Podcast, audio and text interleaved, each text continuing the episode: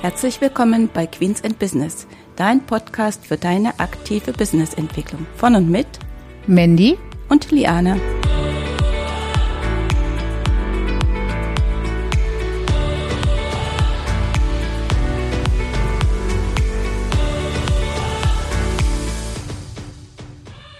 Hallo und herzlich willkommen zur heutigen Episode von Queens in Business. Wir freuen uns, dass du wieder mit dabei bist. Wir sind Mandy und Liane, hallo zusammen.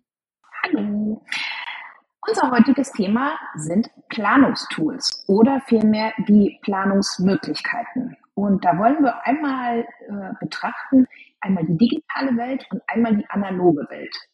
Und wir starten als erstes mal mit der digitalen Welt. Liane, kannst du dich noch daran erinnern, mit welchem Tool wir mal angefangen haben und was wir alles schon ausprobiert haben? Ja, da muss man wirklich so ein bisschen drüber nachdenken, weil wir haben da ja auch einiges probiert. Schon bei uns ja ganz wichtig immer wegen dem Datenschutz. Da müssen wir ja immer besondere Augenmerk drauflegen. Aber wenn ich mich richtig dran entsinne, haben wir mit Trello angefangen. Äh, das war ja mal das äh, erste und sind dann aber recht schnell gewechselt zu Meistertask. Habe ich das so richtig in Erinnerung? Ja, ne?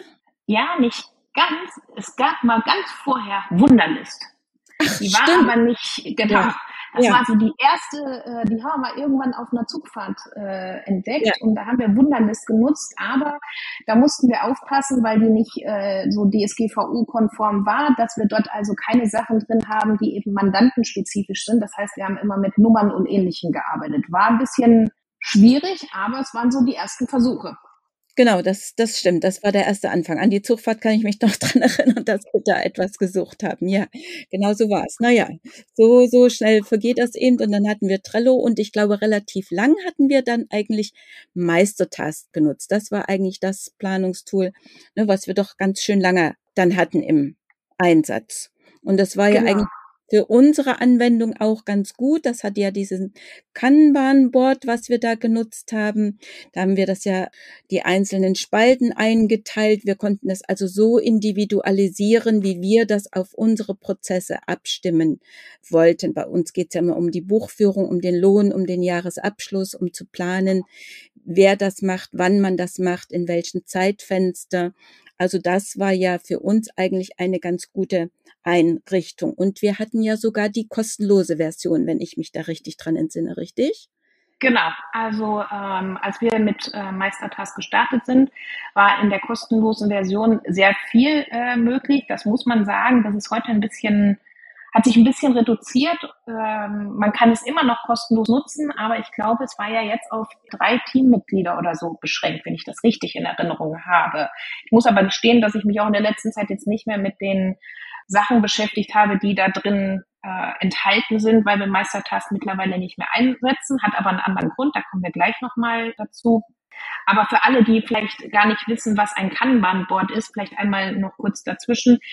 Das kommt ursprünglich eigentlich äh, aus dem Handwerksbereich, wo man sagt, okay, so ein Auftrag ist zum Beispiel, der Kunde hat angefragt, also haben wir eine Spalte mit Angebot schreiben. Und wenn das Angebot geschrieben wird, dann wandert diese Karte, diese Aufgabenkarte mit dem Kunden sozusagen eine Spalte weiter, dass man eben nochmal nachfasst. Und wenn der Kunde den Auftrag vergeben hat, dann wandert das sozusagen durch die einzelnen Prozesse, die in dem Unternehmen sind, wie, äh, was weiß ich, Material bestellt, zum, zur Baustelle gefahren und so weiter. Also, dass das da alles so der Reihe nach abgearbeitet wird und zum Schluss eben die Rechnung geschrieben wird. Und alles, was zu diesem Kunden dazugehört, wie die Baustelleninformation, irgendwelche Pläne, die Kommunikation und so weiter, die konnte man dann immer über diese äh, Aufgabe in diesem Kanban-Board mit abbilden. Und das ist eben zum Beispiel auch ein Vorteil von diesem Kanban-System, dass die Kommunikation komplett an einer Stelle zentral läuft.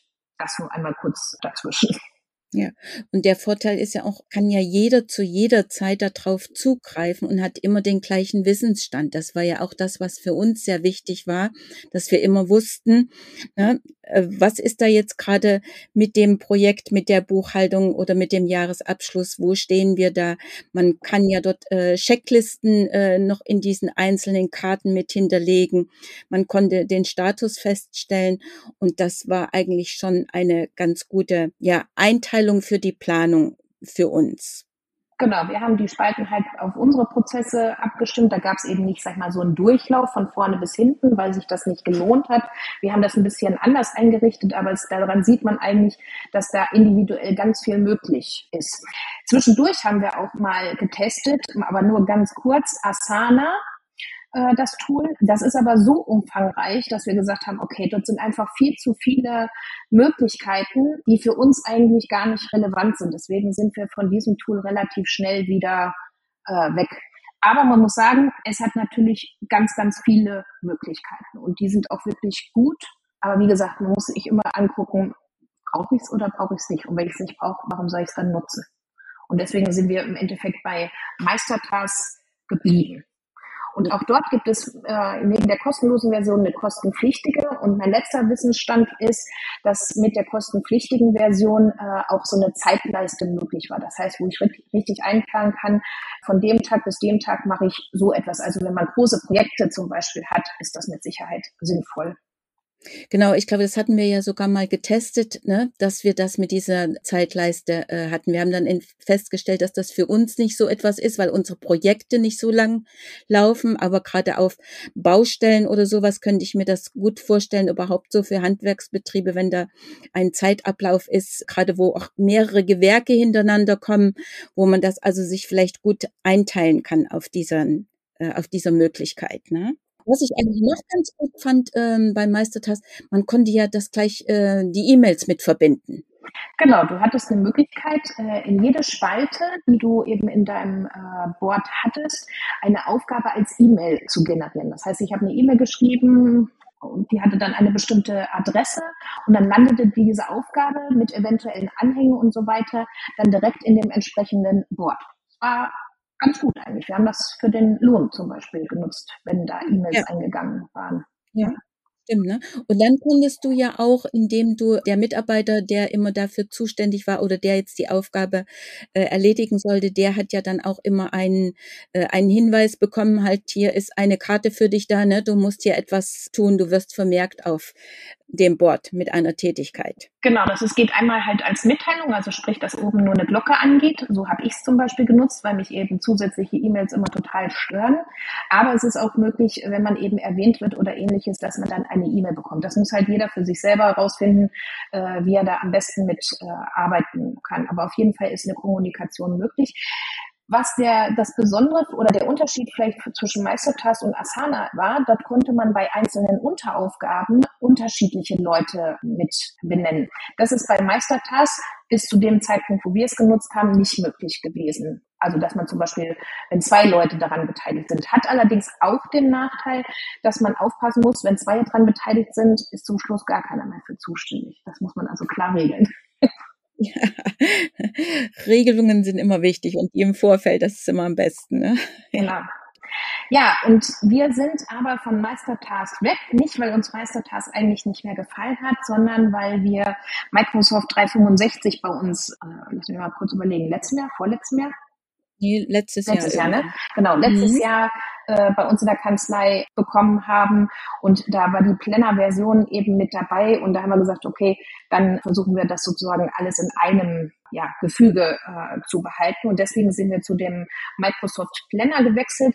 Und für das, wofür wir es benutzen, ist der Planner ausreichend. Der hat nicht ganz so viele Funktionen wie Meistertask und es ist nicht ganz so viel individuell möglich. Aber für das, wie wir es nutzen, können, konnten wir es halt ganz gut entsprechend äh, anpassen. Also sprich ein Kanban-System oder die Aufgaben im Kalender gehen dort halt auch. Aber da stimmst du mir ja mit Sicherheit zu, ein bisschen schöner und netter und freundlicher, sag mal, sieht Meistertask aus, oder? Das stimmt. Das war eigentlich auch das erste, wo man so drauf geguckt hat, dass man sagt, oh, das Auge hat sich eigentlich so an dieses schöne Bild von Meistertask erinnert. Das hat ein bisschen gefehlt beim Planner. Aber mit der Zeit, wie gesagt, hat man sich daran gewöhnt. Und was ich auch so als Vorteil ja mit finde, weil wir ja in Microsoft 365 haben, ne, dass du alles in einem hast ne, dass man da eben gleich so darauf zugreifen kann. Da sind ja neben dem Planner noch andere Dinge mit und dass wir die so komplett nutzen. Und das finde ich eben einen großen Vorteil, dass du nicht immer von dem einen zum anderen wieder springen musst, sondern das integriert hast. Und deswegen haben wir uns dafür entschieden. Das Gute ist ja auch, du kannst ja jetzt auch bei dem Planner mehrere mit eintragen, die da eben etwas an der Aufgabe arbeiten sollen. Aber hier ist eben genau wieder das Gleiche. Ne, wichtig, wer ist derjenige, der letzten Endes die Verantwortung trägt. Genau. Ja, und äh, diese äh, Tools, die wir jetzt vorgestellt haben, das ist sozusagen die digitale Welt. Die kann man eben alleine nutzen, wenn man eben nur alleine äh, im Unternehmen ist, aber die spielen natürlich ihr volles Potenzial aus, wenn man sie im Team nutzt. Eben halt zur Aufgabenplanung und weil eben die Kommunikation äh, dazu möglich ist und das Ganze eben dann die E-Mails äh, ja doch extrem reduzieren äh, kann. Aber wir haben natürlich auch noch die analoge Welt oder wie ich sie nennen möchte, die ohne Tool-Welt. Und die ist ja sogar manchmal sehr kreativ, ne? Genau, und da komme ich nämlich zu dem sehr Kreativen. Die eine Möglichkeit, die wir vorstellen möchten, ist zum Beispiel ein Bullet Journal. Haben wir ja schon öfters mal in äh, ein paar Folgen angeteasert, äh, dass sowohl Liane als auch ich ein Bullet Journal äh, führen. Äh, Liane, soweit ich weiß, in Papierform oder hat sich das derzeit geändert? Nein, ich habe es wirklich in Papierform, weil ich das ja immer versuche, mit der Kreativität und mit den Teilen bisschen reinzukleben, Bilder reinzumachen und so diese Dinge. Zumindestens der Versuch ist immer da, um die Kreativ Kreativität etwas voranzutreiben, sage ich mal so rum. Genau, also das Bullet Journal äh, kommt ja ursprünglich von Ryder Carroll. Das Buch dazu verlinken wir euch mal in den Episodennotizen. Und der hat sein Bullet Journal ganz minimalistisch äh, angefangen und hatte ein ganz leeres Buch und hat dort verschiedene Sachen. Ich will jetzt gar nicht darauf eingehen, wie so ein Bullet Journal nach Ryder Carroll funktioniert, aber der Ursprung ist dort eben, das Ganze auf Papierform zu machen. Aber auch dort hätte man jetzt die Möglichkeit, nämlich so wie ich das mache, ich führe so ein ganz leeres, einfach leere Seite bei mir in, auf dem iPad äh, in GoodNotes, eine App, die wir mal bei Gelegenheit auch nochmal vorstellen werden und führe sozusagen das, was Liane in Papierform macht, da ja als digitale Version, aber ohne dass ich das eben mit anderen teile. Also nur sozusagen für mich und auch ich versuche da ein bisschen kreativ zu sein und äh, ein paar Bilder reinzumachen, aber ich klebe die nicht rein. Ich kopiere sie rein. Ja, aber das finde ich eigentlich äh, wirklich, also für mich das Bullet Journal, also ich möchte, wie gesagt, das digitale Welt nicht missen und für die Kanzlei äh, und für unsere Arbeit wäre das jetzt auch nichts. Aber so für mich selbst muss ich sagen, finde ich das Bullet Journal wirklich äh, gut. Äh, nicht nur, dass ich dort sozusagen meine privaten Dinge auch plane, mir Notizen da reinmache, aber man kann dort auch wirklich so die Zeit auch nutzen, so zur Reflexion. Und das finde ich ist in so einem Bullet Journal eben für mich irgendwie schöner, greifbarer.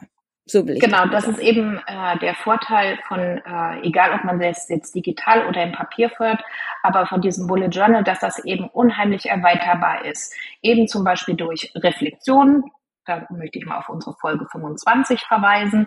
Da haben wir mal über Reflexionen gesprochen. Aber ich kann auch viele, ganz viele andere machen. Ich kann mein Berufsleben mit abbilden. Ich kann mein Privatleben mit abbilden. Ich kann das kombinieren. Ich kann mir eine Einkaufsliste da reinmachen. Ich kann jeden Tag meine Aufgaben, meinen Kalender planen.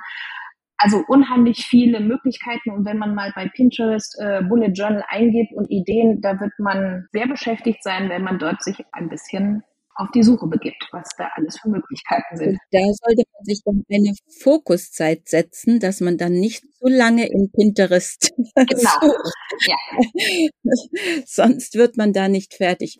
Und gerade weil du das anschneidest, dass das wirklich erweiterbar ist, ne? man kann auch seine Ziele dort eintragen oder seine Wünsche, die man hat oder die Bücher, die man noch gerne lesen möchte.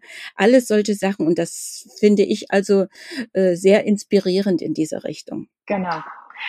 Aber der Nachteil von dem Bullet Journal, egal ob in digital oder in Papier, in Papier noch am meisten, es ist nicht teamgeeignet. Das sollte man auf jeden Fall wissen, weil es ist auf Papier und das hat nur derjenige vor sich, der es eben in dem Moment hat.